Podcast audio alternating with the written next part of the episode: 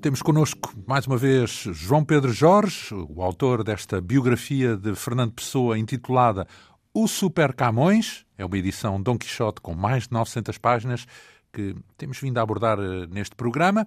Na semana passada relembrámos o contexto político que rodeou o poeta numa altura em que ainda não tinha publicado nenhuma obra literária. Fazia, portanto, caminho, sobretudo, como comentador ou cronista em jornais, para além do ofício de tradutor que uh, continuava a exercer e que, de resto, não viria nunca a abandonar. Fernando Pessoa assinou, nomeadamente, um artigo muito crítico face aos republicanos, visando em especial uh, Afonso Costa, a figura de referência nessa área. A polémica gerou um, um certo sururu, digamos assim, inclusive é no seio daquele que veio a ser designado como o Grupo do Orfeu, um projeto que reuniu muitos intelectuais da época, para além de Fernando Pessoa por exemplo, também Almada Negreiros, eh, Santa Rita Pintor, António Ferro eh, e, muito especialmente, Mário de Sá Carneiro, que estabeleceu uma amizade muito eh, profícua com Fernando Pessoa. Praticamente não se encontraram presencialmente, mas trocaram muita correspondência, sempre assumindo uma grande admiração um pelo outro, com Mário de Sá Carneiro muitas vezes em Paris e Pessoa, como sempre, em Lisboa. Esse convívio de ideias tomou forma na revista Orfeu, que teve apenas dois números, mas eh, que se tornou o símbolo da dinâmica modernista em Portugal, bem sintonizada com as principais ideias que circulavam na Europa e, por outro lado, muito focada na descoberta de grandes criadores em Portugal. Um convívio que tinha também lugar em forma de encontros, tertúlias em vários cafés de Lisboa, o Café Montanha, eh, mais tarde também a Brasileira, o Martinho da Arcada, a Cervejaria Janssen, enfim, importa perceber todo esse ambiente, porque é nesse contexto que Pessoa se vai revelar tal como o conhecemos, sobretudo como poeta, nomeadamente através dos seus heterónimos. Chegou ao ponto de se apresentar como Álvaro de Campos, um dos seus heterónimos, diante de convivas que não o conheciam. Eh, pergunta, portanto, como é que surgiu a ideia desta revista, a revista Orfeu, já que foi aí que Fernando Pessoa se revelou? A ideia desta revista literária Orfeu surgiu, como disse, nestas reuniões, nestas tertúlias de café, como o, Café Montanha, e também a redação da revista, quando já estava a, começar, a ficar constituída, também se reunia num restaurante, o Irmãos Unidos, no Rocio, e reuniam-se aí porquê? Porque era onde estes artistas, estes poetas, podiam almoçar de graça, porque esse restaurante era explorado pelo pai, um pai galego, de um dos elementos do grupo do Orfeu, o Alfredo Guisado. E oferecia as e refeições? oferecia essas refeições, uh, ou pelo menos algumas vezes ofereceria, ou, ou pelo menos uh, fiava, digamos Sim. assim. Mas a ideia, de qualquer modo, a ideia, é, a ideia da revista já era antiga, relativamente antiga, mas só em fevereiro de 1915 é que essa ideia se começou a consubstanciar. A ideia vinha já vagamente do Brasil, por via do Luís de Montalvor, que ali vivia há dois anos no Rio de Janeiro, e onde tivera a ideia de criar uma revista modernista em Portugal e no Brasil, juntamente com um poeta brasileiro, Ronaldo Carvalho. Quando Luís de Montalvor regressa a Portugal no início de 1915, reúne-se logo com um amigo íntimo, com o Mário de Sacarneiro, era o Mário de Sacarneiro. Nessa altura, a revista, nestes primórdios da revista, o Orfeu tem outros títulos. Começou por se chamar Europa, Lusitânia, Contemporânea, que aliás este último nome seria aproveitado depois pelo José Pacheco, porque fundaria depois a, a Contemporânea, e acabaria por ser batizada Orfeu, e em pouco tempo, em mais ou menos dois meses, depois das primeiras reuniões, nós temos a revista pronta, é? com direção em Portugal do Luís Montalvor e com uma direção no Brasil do Ronaldo Carvalho. E tinha esta particularidade, é que tinha como editor um outro amigo do Mário de Sá Carneiro, do tempo do Liceu, que ainda era menor de idade, tinha 18 anos, portanto, na altura a maioridade legal era aos 21, o que fazia com que legalmente isto fosse, fosse proibido. Duvidoso. Não é? Duvidoso. E, não, e, em princípio, este, um editor de uma revista como esta nunca poderia ser menor de idade. Esse editor seria o famoso António Ferro, depois estaria ligado a toda a política do espírito do Estado Novo. Mas isso uh, muito posterior, muito não é? Porque nessa altura era uma figura do modernismo. Era uma figura desconhecida, aliás. Era apenas um colega de liceu do Mário de Sá Carneiro. Ninguém conhecia o António Ferro. Mas, mesmo assim, apesar de ser menor de idade, decidiram que o António Ferro seria o editor, até porque julgo que, pelo facto de ser menor de idade, se a revista tivesse problemas, isso ajudaria o facto de ser um menor que não poderia ser imputado, eh, embora fosse Ai, ilegal. Para defender. E o Sim, menor, como- se eu percebo bem, era o António Ferro também. Era o António Ferro. O António Ferro é que era menor de idade, sim. O curioso é que, apesar dos grandes dinamizadores e as grandes almas desta revista terem sido o Pessoa e o Sá Carneiro, a verdade é que nenhum nem outro aparecem como diretores ou editores da revista. Porque, quer dizer, na, na verdade, quem acabou por tratar de toda a organização, edição, a escolha da tipografia, tudo foram o Pessoa e o Mário de Sá Carneiro.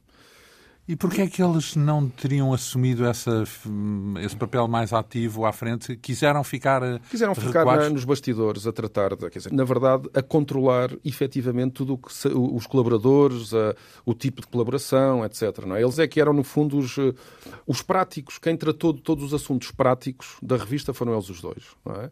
Os outros acabaram por figurar apenas como diretores e editores, mas quem de facto tratou de tudo, da escolha da pessoa que ia fazer a capa, da tipografia, quem contactou a tipografia, quem foi convidando outros colaboradores foram de facto o Pessoa e o, o Sá Carneiro. O Sá Carneiro, nessa altura, estava então a viver já em Portugal ou ainda estava em Paris? Não, ele estava em Portugal nessa altura, tinha vindo a Portugal, mas já estava em Paris a viver. Eh, aliás, eh, o Sá Carneiro é uma figura aqui central também por uma razão muito prática. É que quem financiou a revista, quem deu o dinheiro para esta revista foi o pai do Mário de Sá Carneiro.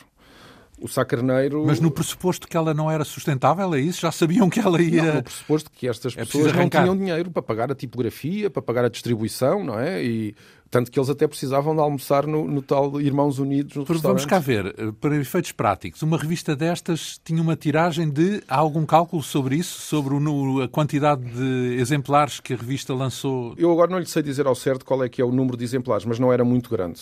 Portanto, não, não, não, seriam- não estava talhada para ser um sucesso nesse ponto de vista, então, Não, do ponto de vista julgo, económico.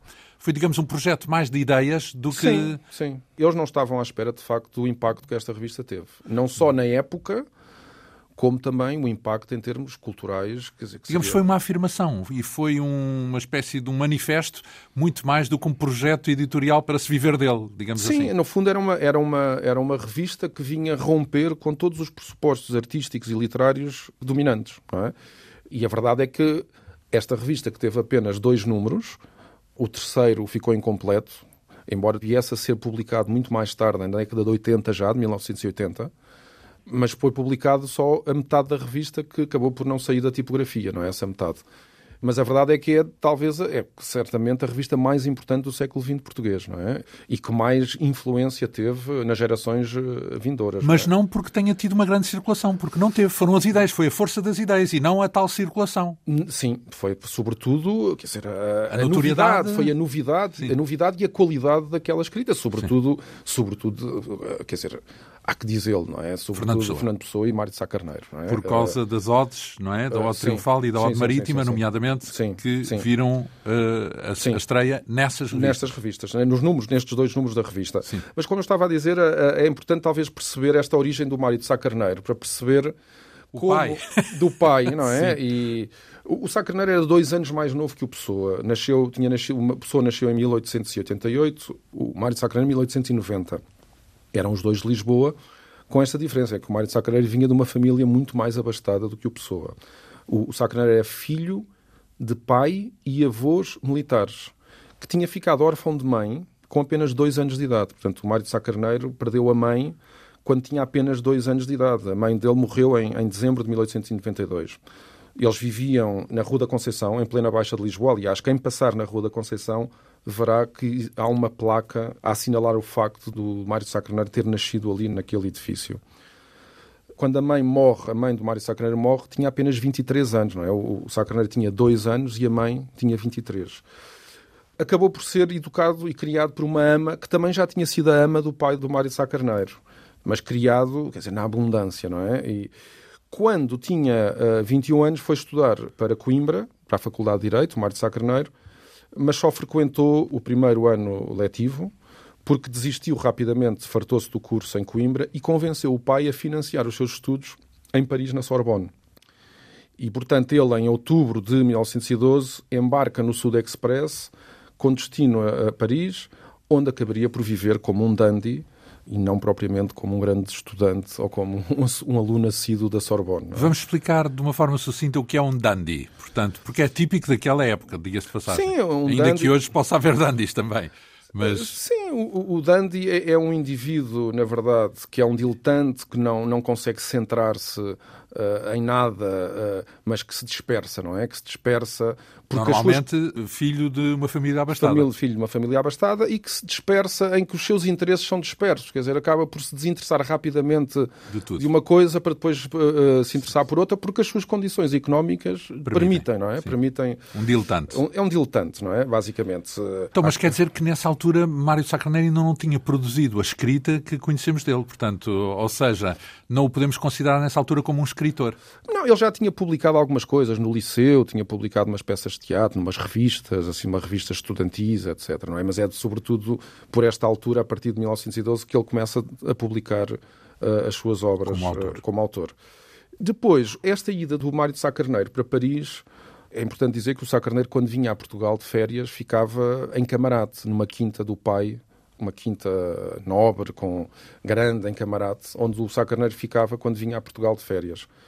Mas esta vida do, em Paris do Sá Carneiro permitiu ao Sá Carneiro informar sobre as grandes novidades culturais, literárias e artísticas que agitavam o, o, o centro da Europa. Por exemplo, ele tomou contacto com o futurismo, e o futurismo é, vai ter uma influência no nosso modernismo. É? Este futurismo que nasceu uh, através de uns manifestos do Marinetti, de um escritor italiano, Marinetti, que logo em fevereiro de 1909, portanto, uh, três anos antes de Mário Sá chegar a Paris, publica um célebre manifesto do futurismo na primeira página do Le Figaro e que, no fundo, foi o manifesto que marcou a fundação do futurismo e foi um dos primeiros movimentos da arte moderna onde se proclamava a ruptura com tudo o que vinha do passado e se defendia a identificação do ser humano com a máquina, com a velocidade, com o dinamismo tecnológico, etc. O Fernando Pessoa, graças à troca de correspondência com o Sá Carneiro enquanto ele está em Paris, foi-se informando também, nós percebemos isso pela correspondência com o Sá Carneiro, que o Sá Carneiro vai dando notícias do que é que se vai passando em Paris, não é? De toda esta agitação cultural. Embora o Fernando Pessoa por si mesmo já fosse alguém muito informado, porque o Fernando Pessoa comprava, era um leitor assíduo e diário dos jornais estrangeiros, porque o Fernando Pessoa, uma das livrarias que o Fernando Pessoa frequentava era a livraria inglesa, que ficava na Rua do Arsenal. Há, aliás, várias entradas do diário do Pessoa onde ele registra as suas idas à livraria inglesa e também a compra de vários livros ingleses nessa livraria, alguns deles encomendados pelo próprio Pessoa, não é? que, que encomendava na própria livraria. Aliás, no espólio do Pessoa há várias listas de livros que ele encomendou ou que pensava encomendar. Não é? Só terminar aqui em relação a esta livraria inglesa, é que mais tarde vai ser também à porta da livraria inglesa que o Fernando Pessoa se vai encontrar várias vezes com a Ofélia Queiroz. Ah, pronto, é um okay. marco é a partir marco, desse sim. momento. Então, estava aqui a pensar que nesse princípio do século, estamos aqui na Antena 2 Sim. e a música também estava a atravessar um período de grande efervescência, por acaso também em Portugal, Sim. e houve um fenómeno cultural nesse princípio do século que moldou uma boa parte do mundo musical e que leio na biografia de, que escreveu, Sim. do Fernando Pessoa, que também teve o seu papel no mundo das letras, que foram os balés russos, portanto, ou os, os balés russos, de Diaghilev, com uma, encenações absolutamente fora do padrão, digamos assim, e que Sim. contribuíram bastante para o movimento moderno. Também foram influentes no âmbito da tertúlia do Orfeu? Sim, sobretudo por via do, não só do Mário de Sá Carneiro, uh, os balés russos uh, começaram em 1914, não é? O Mário de Sá Carneiro estava em Paris nessa altura, não é? Uh, assim como estava também o José Pacheco, que foi responsável pela capa do primeiro número do Orfeu, e é verdade que estes balés russos ficaram, eh, tornaram-se na altura um dos símbolos da arte moderna. Repare que nessa companhia acabaram por colaborar várias figuras de cimeiras da arte, como o Georges Braque, o de Quirico, o Robert e a Sónia Delaunay, o Max Ernst, o Juan Gris, o Henri Matisse, o Miró, o Picasso. Quer dizer, toda esta gente colaborou e percebeu a novidade também destes espetáculos foi, aliás, o próprio José Pacheco, juntamente com Almada Negreiros e com o Rui Coelho, que acabaram por introduzir em Portugal estes balés russos. Em dezembro de 1917, estes três indivíduos, o Pacheco, o Negreiros e o Coelho, assinaram um manifesto laudatório dos balés russos que estavam prestes a chegar a Lisboa. Portanto, ainda não tinham chegado a Lisboa quando eles publicam este manifesto na revista Portugal Futurista. Aliás, o próprio Pacheco, José Pacheco, acabaria por participar na elaboração dos cenários para os bailados realizados em Lisboa, no Teatro São Carlos. Para além destes manifestos futuristas e dos balés russos, é preciso também referir que o cubismo também surgiu nesta altura e também surge nesta época em que o Mário Sá Carneiro está em Paris, não é? O cubismo afirmou-se em 1911 e o Sá Carneiro está em 1912 a chegar a Paris, não é? Portanto, ele está a assistir e a testemunhar a todos estes movimentos, não é? E há pintores portugueses também em Paris, ou só depois é que vão para lá? Na verdade, quer dizer, nesta época ir a Paris era para os artistas uma espécie de viagem iniciática, não é? Uh, quem queria ser admitido no mundo da arte tinha que passar por Paris, para quem podia, claro, não é? E isto mostra-nos, aliás, essa presença de vários artistas portugueses em Paris, mostra-nos que, aliás, esta elite artística portuguesa não estava, ao contrário de grande parte da cultura portuguesa, não estava nem desatualizada nem atrasada. É? Estava, de facto, muito informada sobre o que de mais novo estava a ser produzido no centro da Europa. Aliás, para além do José Pacheco, estavam em Paris o Amadeu de Sousa Cardoso, eh, em cujo ateliê o José Pacheco se instalou, estava o Eduardo Viana, o Manuel Jardim, o Emérico Nunes, o Dórdio Gomes, o Guilherme de Santa Rita, o José Campas, o Carlos Franco, o Francisco Smith, o Manuel Bentes, o Diogo de Macedo, historiador de arte. A meca das artes, uh, a meca estava, do, do, Quer dizer, o homem, o homem Cristo Filho. É? Uh, foi também em Paris que o José Pacheco conheceu o casal Delaunay, é? que depois, mais tarde, em 1915... Sónia e... E Robert, Robert e Sónia Delaunay, que em 1915 vieram, uh, no ano em que sai o Orfeu, estes dois artistas uh, franceses vêm a Portugal e são acompanhados pelo Pacheco, pelo Almada, pelo Sousa Cardoso e pelo Eduardo Viana. Não é? Eles... Isso, vamos lá ver, isso é em que ano? É 1900 e... 1915, 15, no ano do Orfeu. está a decorrer uma guerra, certo? Porque a guerra é 14-18. Exatamente. Tudo sim. acontece durante a Primeira Guerra. Sim, aliás, o, o, através desta correspondência do Fernando Pessoa com o Mário de Sacaneiro, percebemos que o Sacaneiro Carneiro está no epicentro desta guerra, não é? Praticamente e percebemos, uh, uh, através das cartas de Mário Sacarneiro, nós percebemos qual é que é o ambiente em Paris antes da invasão dos alemães. O pai do Sá Carneiro, que entretanto tinha sido colocado em Lourenço Marques, em Moçambique, como diretor dos Caminhos de Ferro, enviou um telegrama alarmado ao filho pedindo-lhe para ele regressar a Lisboa. Porque ele sabia de algo, era Porque isso? percebia que as coisas estavam prestes a... Em Moçambique tinha essa informação? Já tinha essa informação, sim, sim, sim. sim, sim. Tanto que, repare, ele, ele, o pai do Sacarneiro eh, escreve-lhe este telegrama em 31 de julho e no dia seguinte a Alemanha declara guerra à Rússia e três dias depois à França. É isso é? é que é... Mas a verdade é que o Sacarneiro, o Mário de Sacarneiro, o filho, foi adiando o regresso a Portugal e ele continuava em Paris quando os alemães invadiram o Luxemburgo, no dia 2 de agosto, e quando invadiram a Bélgica, invasão que ficou consumada em 16 de agosto. Portanto, só perante a iminência da chegada das tropas alemãs a Paris, quando a cidade já se estava a preparar para se defender, em que já havia armas antiaéreas na Torre Eiffel para se defenderem dos alemães, quando os refugiados também da Bélgica e do norte de, de, de França começavam a chegar a Paris, só neste ambiente de, de iminência da, finalmente... é que o Sacaneiro finalmente abandona a cidade e ruma ao sul de França, juntamente com dezenas de milhares de parisienses e de estrangeiros que viviam em Paris, que também fugiram, e acabou por se estabelecer durante umas semanas em Barcelona, o, o Sá Carneiro. A única pessoa que sabia da viagem do Sá Carneiro era o Fernando Pessoa, porque estava na estação de comboios à espera do Sá Carneiro quando este chegou no dia 20, 9 de setembro de 1914. Então, e a revista está a germinar como? Porque é nesse momento que está, a revista está prestes a sair, certo? Não, não, não. Isto ainda é uns meses um antes da revista sair. Portanto, a revista sai em 1915. No é? início de 1915. E no estamos no miolo de 1914. Estamos em setembro de 1914. O Sá Carneiro vem para Portugal, passa cá uns meses. E é em março, só em março de 1915, há aqueles tais dois meses, digamos assim, de preparação da revista, de reuniões, etc. E em finais de março, nomeadamente, em, ou concretamente, no dia 24 de março, terá ficado pronto na gráfica o primeiro número de Orfeu, Revista Trimestral de Literatura.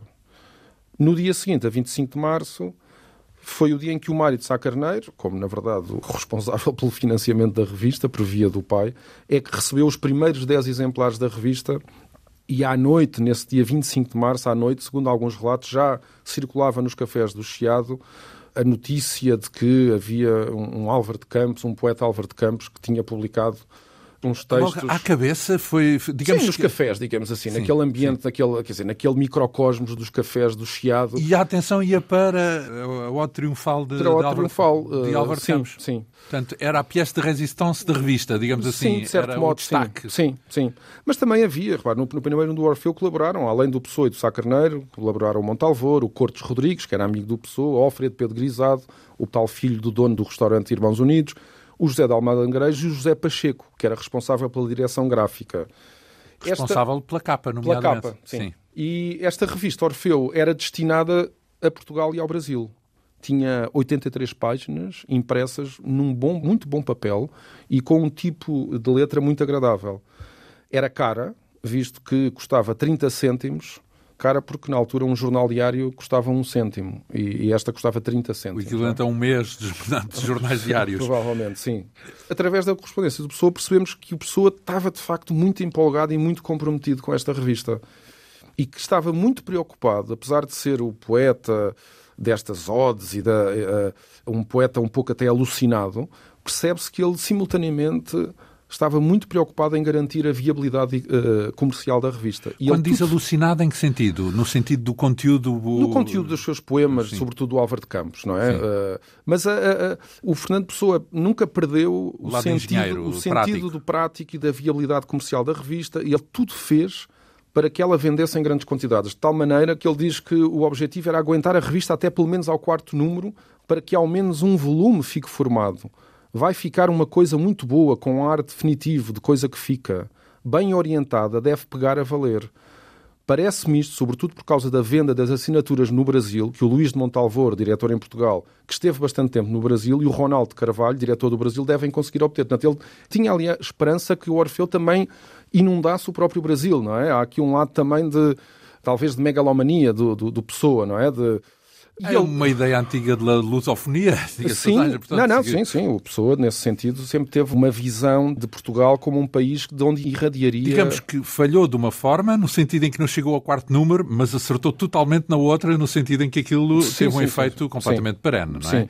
Então, mas isso, estamos a falar da quantidade de colaboradores, começou a ser distribuída, imagino que a, a distribuição não era propriamente por correio ou coisa que o valha, não, mas além da distribuição, o Fernando Pessoa fez uma coisa que foi escreveu várias cartas para diferentes intelectuais pedindo divulgação da revista. Nomeadamente, o Fernando Pessoa queria que o Orfeu também chegasse à Espanha, tanto que escreveu uma carta com um exemplar da revista ao Miguel de Unamuno.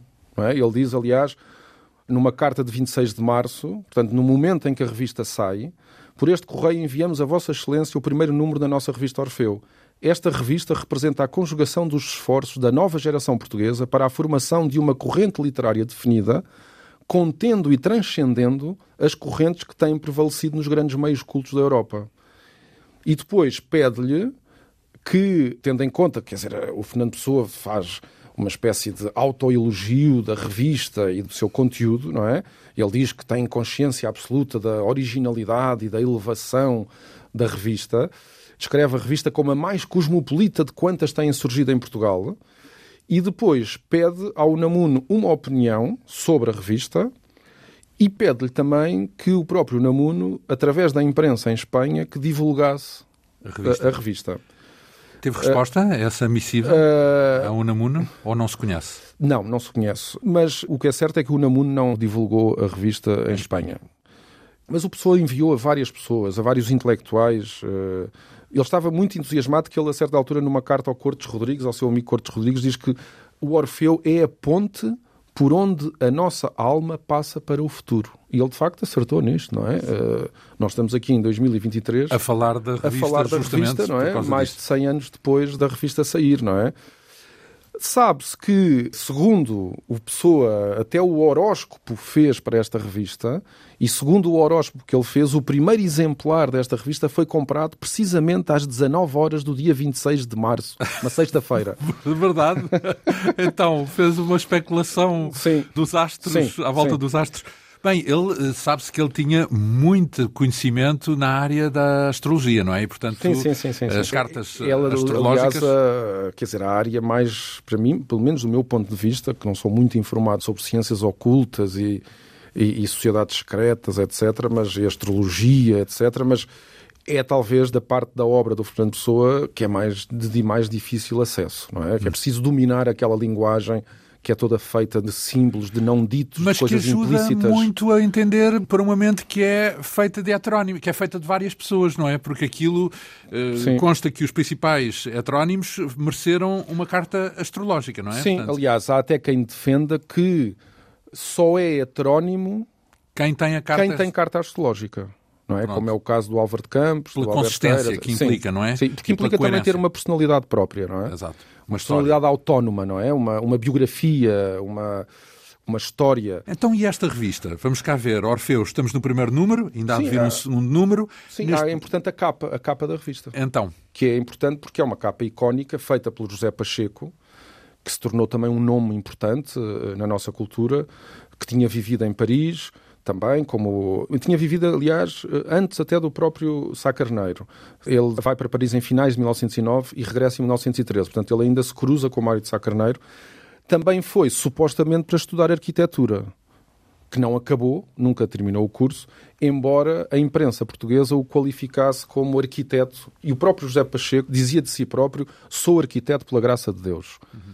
Esta capa é curiosa porque... Uh, Basicamente é uma mulher nua de cabelos compridos, uh, soltos e de braços abertos como Jesus Cristo, que está encurralada, digamos assim, entre duas velas altas, com as chamas erguendo-se nas alturas. E eu estou convencido que esta figura foi inspirada na Isadora Duncan, a criadora da chamada dança livre. Então, em que sentido? Uh, mais uma inspiração, antes de mais, do moderno, não é? Sim, do mundo sim. moderno. Quando o José Pacheco eh, regressa de Paris, na companhia da sua mulher, uma jovem pintora, Maria Helena Lobo dos Santos e Silva, o José Pacheco assistiu entusiasticamente aos bailados da Isadora Duncan, tendo-a depois desenhada em diferentes posições de balé, em pastel e guaches brancos e vermelhos sobre cartão. Portanto, o José Pacheco ficou muito impressionado com a Isadora Duncan, desenhou-a, e eu estou convencido que esta figura feminina, nua, que aparece na capa, mas também poderia representar também a Calliope, que é a mãe de Orfeu, e o nome da musa mais importante da mitologia clássica. É curioso porque, fazendo aqui um parênteses, quando pensamos na revista Orfeu, temos em mente aquela pintura que está na Gulbenkian e em que Sim. se vê o Fernando Pessoa sentado à Sim. mesa e com um número da revista Orfeu Exatamente. em cima sim. da mesa. Sim, sim, sim. sim. Penso que é Almada, certo? É Almada, é Almada. sim. Isso foi então desenhado já depois da revista Sim, e, sim, sim, sim, sim, depois. fez jus à revista a posteriori, digamos sim, assim. Sim, a posteriori. Porque não consta do número da revista, do, do, desses não, números não, da não, revista. Não, não, não, É apenas uma ilustração é só apenas posterior. Uma, uma ilustração posterior, sim. Esta capa é então eh, mais um contributo de José Pacheco, porque Sim. é ele que a desenha, não é? Inspirado então em Isadora Duncan. E depois, e o conteúdo Não, desta revista? Para além da capa, O conteúdo tem, eh, eu diria que quer dizer, o que tornou esta revista duradoura e perene, na verdade, é, é- quer dizer, foi este contributo do, do Fernando do Pessoa. Fernando Pessoa. Não é? Ele assina, curiosamente, ele, como Fernando Pessoa ortónimo, assina uma peça de teatro, O Marinheiro, com o subtítulo Drama Estático. Mas na poesia, quem se estreia na poesia não é o Pessoa ortónimo, mas o heterónimo Álvaro de Campos, com o Opiário e com a Ode Triunfal. dois poemas na revista nesse Com primeiro dois número. é poemas. isso? Com dois poemas, um lírico, o Opiário, e outro épico, o Ode Triunfal. Então, o que é o opiário? Começando por aí. Ora, o Opiário é Tem a ver com ópio, certo? com ópio, não é? E diz que eh, talvez tenha sido inspirado nas histórias que se contavam sobre o Camilo Peçanha, o poeta opiómano, que os amigos descreviam com um corpo que era só pele e osso, de fantasma quase cadáver e olhar doente, não é? Porque o Camilo Peçanha vivia em Macau e era numa altura em que a China estava absolutamente imersa em ópio o Camilo Peçanha era, era um opiómano eh, conhecido e assumido, não é? E havia um culto desse universo exótico, longínquo, no Oriente, justamente por causa dessas eh, miríades associadas ao ópio. Sim, aliás, muitos elementos do Orfeu consumiram e experimentaram drogas. Não é? O próprio José Pacheco, que nós já falámos aqui, viciou-se em morfina em Paris, que era, na verdade, nessa altura, uma substância livre em França. Até pelo menos ao final da Primeira Guerra consumia-se morfina livremente em Paris e terá ficado viciado por causa disso. E eu e outros amigos do Pessoa também consumiam opiáceos. O próprio Pessoa é que aparentemente não consumiu essas drogas. Mas escreveu seus vícios- sobre. Escreveu sobre. Os seus vícios eram, sobretudo, eram os vícios, na verdade, tradicionais Álcool. de um homem, que era o tabaco, o café e o álcool. Não é? E este opiário, o que é que podemos dizer este sobre Este opiário é um poema que é dedicado ao Sr. Mário de Sá Carneiro, que descreve o heterónimo Álvaro de Campos confinado na cabine de um navio em pleno canal do Suez. Ele é descrito como decadente, vestido como um dandy, lá está. Diz ele que caiu no ópio como numa vala. E também diz ele como ver passar a vida faz-me tédio, o ópio é um remédio para convalescer da pasmaceira do momento. E depois ele vai por aí, o Álvaro de Campos aparece uh, neste opiário uh, a injetar também morfina e a fumar ópio durante esta viagem de navio, mas ele acaba por reconhecer no final do poema que tudo isto não passa de comédias na minha alma. Dir-se-ia mesmo uma espécie de paródia desta desorientação e da queda, não é? Que havia nesta altura também este fascínio estético pela decadência, pela morte. Mas a verdade é que nós percebemos que isto é de facto uma comédia da alma do Fernando Pessoa, porque ele, num outro poema, A Passagem das Horas, que é escrito em 1916, o próprio Álvaro de Campos, que é o autor deste poema também, A Passagem das Horas, diz que prefere pensar em fumar ópio a fumá-lo. E também prefere olhar para o absinto a beber, portanto, ele prefere olhar-se a beber o absinto do que propriamente a bebê-lo. É? Ele prefere imaginar-se ele prefere assim. imaginar-se a beber absinto ou a fumar ópio do que propriamente a beber absinto ou a fumar ópio. Não é? Mas, de qualquer modo, o ópio tem aqui, de facto, uma função poética que não deve ser lida literalmente, porque é sobretudo o ópio e as drogas em geral, nesta altura, como depois, são vistos como, no fundo, meios para aceder a uma outra perspectiva da realidade, não é? Ou como portas que se nos abrem para outras visões da realidade, não é? E também para, digamos assim, como ele próprio diz, não é? Para vencer o tédio que se sente na repetição do cotidiano, não é? E ele, aliás, eh, lamenta-se, talvez pelas visões que o ópio abre, se ao menos eu por fora fosse tão interessante como sou por dentro. Portanto, há este desfazamento entre este interior, que é assim um interior eh, muito fantasioso, muito criativo, e depois uma aparência vulgar exteriormente. E se calhar não, é? não, anda longe da figura que ele próprio criou, ou melhor, que se criou sobre ele, Sim. que é a do escriturário anódino que Sim. tem um mundo interior fascinante, Sim. não é? E bate certo também com essa fantasia. Não, na verdade, o Álvaro de Campos, de certo modo, é aquele indivíduo que o Pessoa gostava de ter sido, mas não tinha coragem de ser. Mas que imaginou muito bem. Que imaginou, porque, repara, o Álvaro de Campos é um tipo muito mais extrovertido, que fala das suas aventuras sexuais de uma forma aberta, tudo aquilo que o Fernando Pessoa acaba por não ser, não é? Uhum. Uh, então, e este opiário originou alguma espécie, porque estamos a falar do mundo das drogas, não sei se isso era das normal. drogas e depois, conjuntamente a este mundo das drogas, para causar ainda mais escândalo, aparece também a Ode Triunfal, do mesmo Álvaro de Campos, em que vamos... Quer dizer, nesse mesmo pass... número 1 um Nesse mesmo revista. número 1 um, nós vemos o Álvaro de Campos consumido no, no, ópio, isolado, sozinho, fechado num compartimento, e de repente, na Ode Triunfal, este Álvaro de Campos parece que rompe da sua crisálida e expande-se em todas as latitudes e por todos os tempos como uma espécie de psiconauta, não é? é então, a ode triunfal é pelo triunfo de quê? Qual é o no conteúdo? Fundo, a ode triunfal é, é, esta expansão da alma, não é? Este, digamos, este triunfo da imaginação e da em que ele se desembaraça de todos os constrangimentos, não é? Neste caso, o constrangimento era a cabine do navio, não é? No canal do Suez, e ele, digamos que explode como nitroglicerina e exibe uma confiança épica, não é? Se ele antes está prostrado com a melancolia do ópio, não é? No ao triunfal ele aparece expansivo, não é? Ele diz: Tenho febre e escrevo, escrevo rangendo os dentes. Ao contrário, aliás, do opiário, onde ele descreve a vida como sem dentes. Ele reescreve a vida dele, que é uma vida sem dentes, e aqui ele escreve rangendo os dentes, não é? E, portanto, nós descobrimos na Ode Triunfal que dentro do interior deste heterónimo Álvaro de Campos havia uma energia que estava desejosa de se libertar dos seus grilhões e que desejava captar a vida em toda a sua inteireza, não é? O Álvaro de Campos, na Ode Triunfal, é visceral, ele sente raiva, febre, cio, fome. Ele diz que sente a fúria de estar indo ao mesmo tempo dentro de todos os comboios O Álvaro de Campos aqui é como uma esponja que absorve tudo, tanto as coisas boas como as más, as banais como as perversas tudo aquilo que está nas margens extremas da compreensão e do aceitável, como as pestes, ele faz a apologia das pestes, dos crimes, das guerras, das catástrofes, das calamidades. Apologia? Faz a apologia dos desastres de comboios. Que são importantes para a evolução, é isso? Então, são importantes para a sensação, para inspirar estas sensações grandiosas, não é? De ele está, entra num delírio, não é? Isto é, é, um delírio porque ele de repente está a falar dos desastres de comboios, dos desabamentos de minas, dos naufrágios de grandes transatlânticos, das revoluções, das guerras, dos tratados, das invasões, do ruído, das injustiças, da violência, da grande invasão dos bárbaros amarelos pela Europa. Ele fala em tudo isto, não é? Ele, ele, no fundo, quer absorver tudo isto, mas e simultaneamente ser absorvido por tudo isto, não é? Ele quer dissolver-se na amálgama de todas as situações humanas extremas, não é? Ele quer deixar-se penetrar fisicamente de tudo ele diz a certa altura que quer partir a cabeça de encontro às vossas esquinas e ser levado da rua cheio de sangue. Há aqui uma espécie também de masoquismo e de autoflagelação, não é?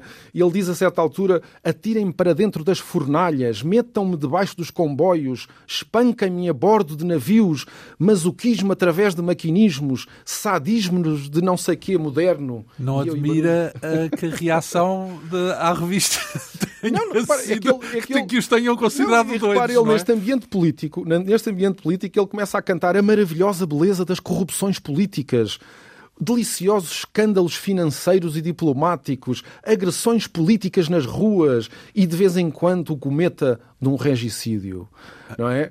Portanto, tudo isto para ele é fonte de beleza e de sensações poéticas, não é? Sim. Uh, Loucura para outros, certo? Exatamente. Ou seja, a recepção a esse universo. Antes de mais, sabiam que era um heterónimo de Fernando Pessoa uh, ou tal não apareceu em Alguns elementos do Orfeu, sim, mas a maior parte das pessoas não sabiam. Então o público, o público acreditava leitor... que havia um Álvaro de Campos, alguém chamado sim, sim, Álvaro sim, alguém Álvaro de Campos, sim, sim. Pronto, sim, isso sim, não é assumido como um heterónimo na altura. Sim, sim. Há um aspecto muito importante nestes poemas, é que precisamente, e é uma característica, aliás, mesmo visual destes poemas, é que o Álvaro de Campos, para transmitir esta violência, esta ideia de frémito e de espasmos, o Campos recorre a abundantes onomatopeias, não é? Ele diz como é lá, upa lá, o, ila, ila, ila, o, e depois ó rodas, ó engrenagens, depois e depois faz estes, estas onomatopeias, não é? Para dar a, entender este, esta perda de controlo da razão, não é? Em que como se, no fundo, esta, aquela fúria que não se consegue exprimir através de palavras atinge-se através desta fonética das onomatopeias. Não é? E como é que foi então a recepção, digamos assim, porque houve muitas reações, não é? Houve muitas reações. Uh, por esta altura, digamos assim, nesta altura em que a revista sai, a revista ainda tinha vendido poucos exemplares. Julgo que teria vendido à volta de 20 exemplares ou 20 e tal exemplares, não é? Até que, de repente, tudo isto, esta novidade e este, no fundo, esta escrita que era desconhecida antes, não é? Causou escândalo, não é? E as pessoas tiveram medo, de certo modo, perante este desconhecido, não é? Este tipo de, de escrita. Uma, uma afirmação. Sim. E a forma de desconjurar esta novidade e, este, e o medo do desconhecido foi através do riso e do gozo, não é? Fizeram uh, pouco, é isso? Fizeram pouco e, e começaram a chamá-los de malucos, não é? Uh, de uma forma irónica. Isso aqui em artigos de jornais? Em artigos de jornais. Logo no dia 30 de março, portanto, dias depois da revista sair, o diário A Capital declarava em gordas um artigo chamado Literatura de Manicômio, onde os colaboradores do Orfeu eram tratados como imbecis, basicamente, não é? Aliás, neste artigo citava-se o Júlio Dantas, que era psiquiatra e escritor. É preciso perceber que o Júlio Dantas, antes de ser tornado conhecido como escritor e jornalista, estudara medicina na Escola Médico-Cirúrgica de Lisboa e terminou o curso em 1909 com a tese Pintores e Poetas de Rilhafoles. Rilhafoles é o depois chamado Hospital Miguel Bombarda, não é? Não admira que o Almada tenha escrito o manifesto Morro Dantas Pim. Ora bem, ora porque bem, era, no fundo, uma luta ou um, uma guerra, entre aspas, entre os modernistas Exatamente. e uh, a visão mais Aliás, tradicional. Nesse, foi de facto por esta posição do Dantas que ele acabou por ficar conhecido na posteridade como através desse manifesto do Almada Guimarães, em que ele descreve o Dantas como aquele que usa cerolas de malha. E, e muitos outros e muitos outros. E este, aliás, mais, é o mais, bonito. É, do, exato, é dos mais bonitos. É dos mais Mas repare, eles, nesta altura, os, estes jornais foram chamar estes médicos uh, com competência psiquiatra, além do Júlio Dantas, que era formado em medicina, foram chamar o Júlio de Matos e também o, o Egas Muniz, Sim. neurologista, para darem uma espécie de fazerem uma espécie de diagnóstico da, Do, de, loucos. destes loucos, não é? Aliás, este artigo da Capital destaca os poemas do Mário de Sá Carneiro, Ronaldo de Carvalho e Álvaro de Campos, que, segundo o jornal A Capital, pertencem a uma categoria de indivíduos que a ciência definiu e classificou dentro dos manicômios, mas que podem, sem maior perigo, andar fora deles. Sim. Portanto, são loucos, são uns loucos que, devem estar nos manicômios, mas se calhar ali como no Júlio de Matos podem andar ali na- na- nos semáforos, nas a- redondezas. nas redondezas a, a dizer... Ent- Então, e antes de mais, isto tudo acontece, vamos cá ver, 1915, lá está, há um contexto político de grande agitação, não é? Há um contexto político de grande agitação e isto é um escândalo grande. Mas o que- é curioso é que o Pessoa ficou satisfeitíssimo com isto. Então, ficou foi um sucesso, é Foi um isso? sucesso. Para ele era um sucesso porque de repente a revista começou a vender mais. Aliás, o Pessoa, logo no dia 4 de abril, escrevia ao Armando Cortes Rodrigues, dizia o seguinte: Ontem deitei no correio um Orfeu para si. Foi só um, porque podemos dispor de muito poucos. Deve esgotar-se rapidamente a edição. Naturalmente, temos que fazer segunda edição.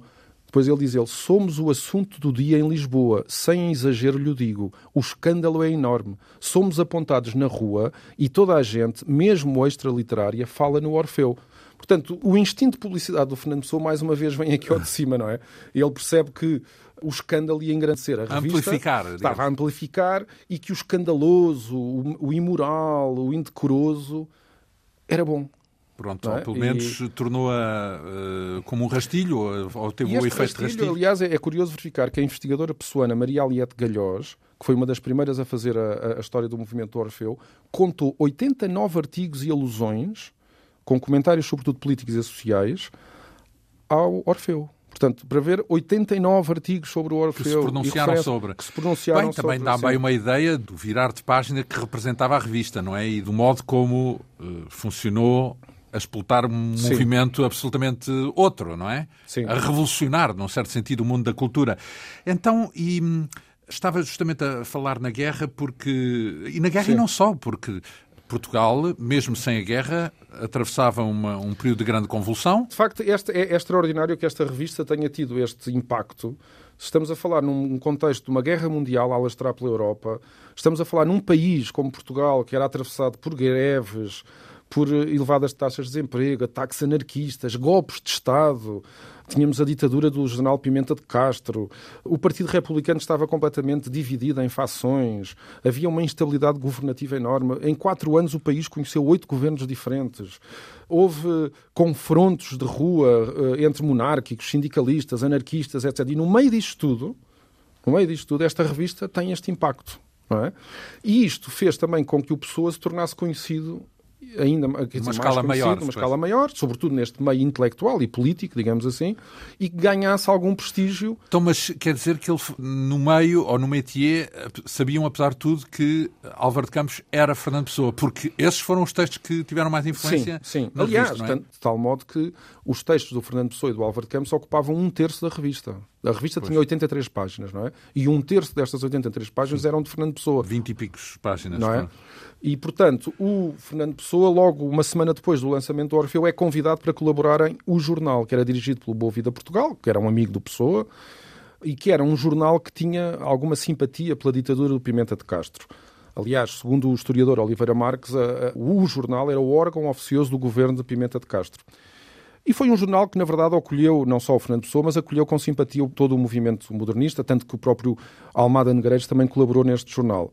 O Fernando Pessoa foi convidado para escrever uma coluna de opinião que se chamava Crónicas da Vida que Passa, a primeira das quais saiu logo em 5 de abril de 1915, portanto, um- uma semana depois do Orfeu, e aí o Pessoa.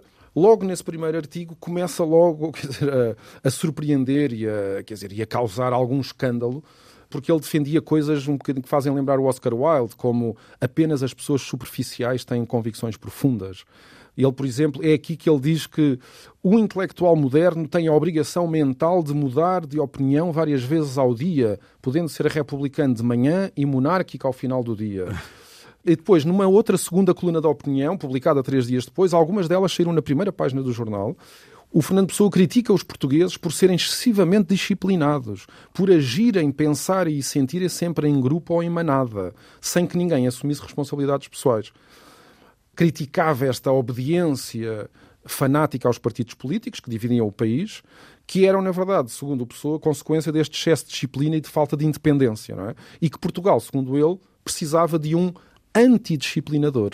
É? De certo modo, ele defende aqui uma espécie de. Para além de defender a incoerência e a contradição políticas, não é? Ele proclamava uma espécie de fidelidade também a uma anarquia, não é? Certo, isso lembra um bocadinho o ideal anárquico, não é? Portanto, sim. naquele sentido de cada um procurar no momento e em cada momento o que uh, sim, sim, sim, lhe sim, convém. Sim. Claro que isto depois foi num crescendo e a gota d'água chegou no dia 21 de abril, na sua sexta crónica, chamada O Proletariado, onde o Fernando Pessoa gozava com os monárquicos e os comparava aos motoristas de automóveis que tinham fundado uma associação e gozava com os monárquicos por se comportar como proletários. E, aliás, também gozava porque o Fernando Pessoa depois também não esquecia quem o criticava, não é? Porque também atacou o Júlio de Matos, dizendo que ele era um ignorante, que em coisas de literatura não percebia absolutamente nada, e também aproveitou nesta sexta coluna do o jornal para ridicularizar um repórter de um jornal monárquico, A Nação, que tinha criticado o Orfeu. Este repórter, que assinava sob o pseudónimo de Crispim, ele diz a certa altura nesta sexta coluna: o facto do senhor Crispim, da Nação, nunca ter graça, não lhe deve ser levado a mal. Ele não a tem naturalmente. Também ninguém nasce chofer ou bailarino russo. Quem sabe o que a aplicação e boa vontade podem conseguir? Quem nos diz que não teremos um dia a surpresa do senhor Crispim nos aparecer com espírito? Não é? Bom, mas a verdade é que este ataque que ele faz e o gozo que ele faz aos choferes, aos motoristas, esta chacota fez com que esta a classe dos motoristas, porque os motoristas tinham-se organizado numa, em classe, não é? numa associação, protestaram contra a chacota daquele artigo e enviaram uma carta, um abaixo-assinado, contra o Fernando Pessoa.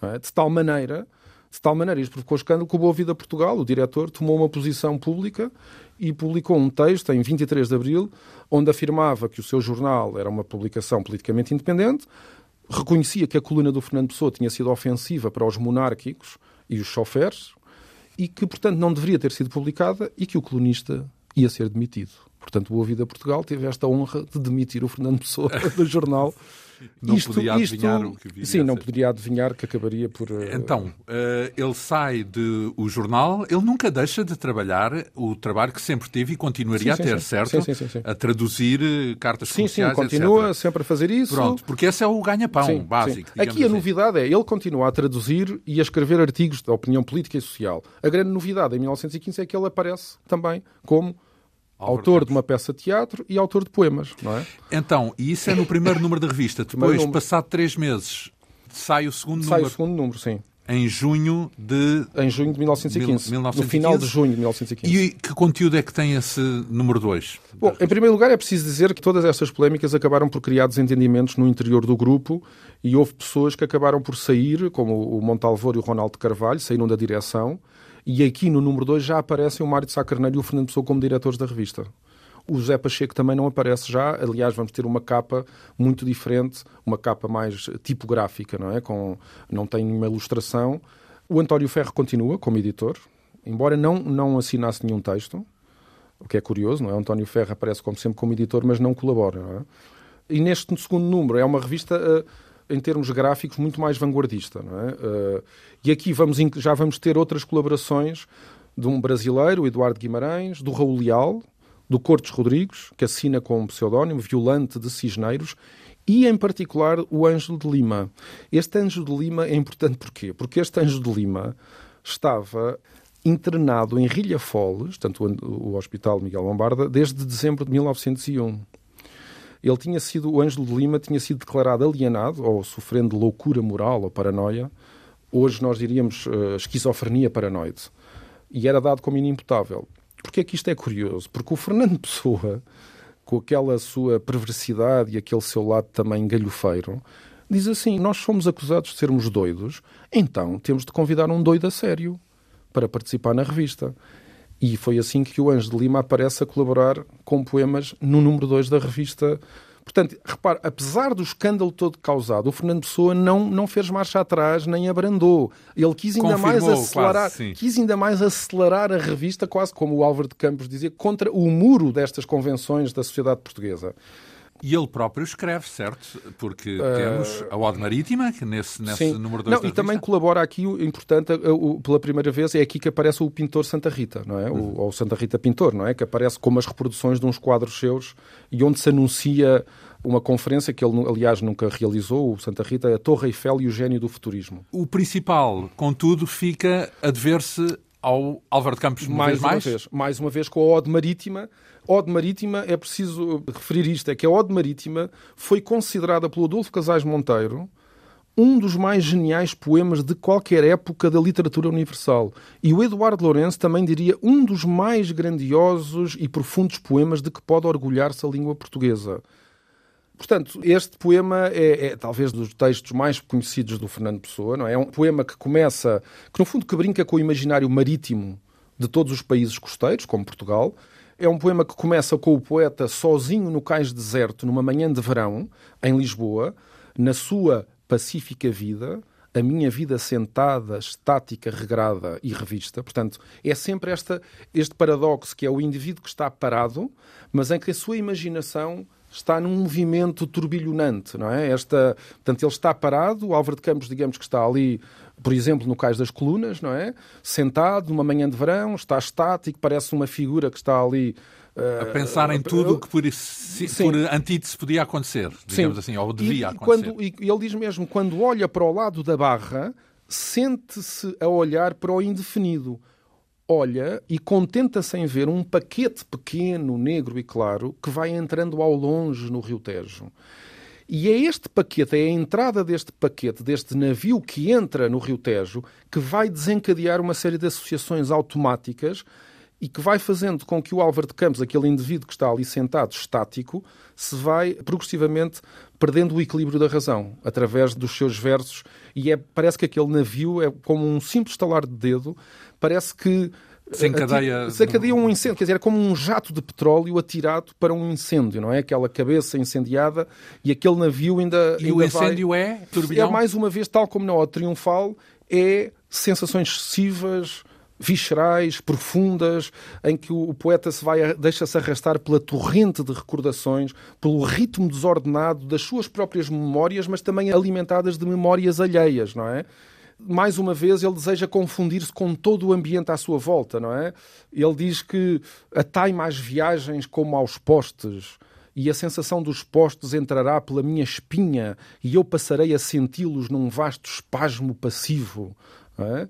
E ele, aliás, ele diz, eh, eh, ele parece que é dominado por uma força misteriosa, um ardor secreto, parece que ele deita chamas pelos olhos, não é? Ele diz: arranquem-me a pele, preguem-me as quilhas e possa eu sentir a dor dos pregos e nunca deixar de sentir.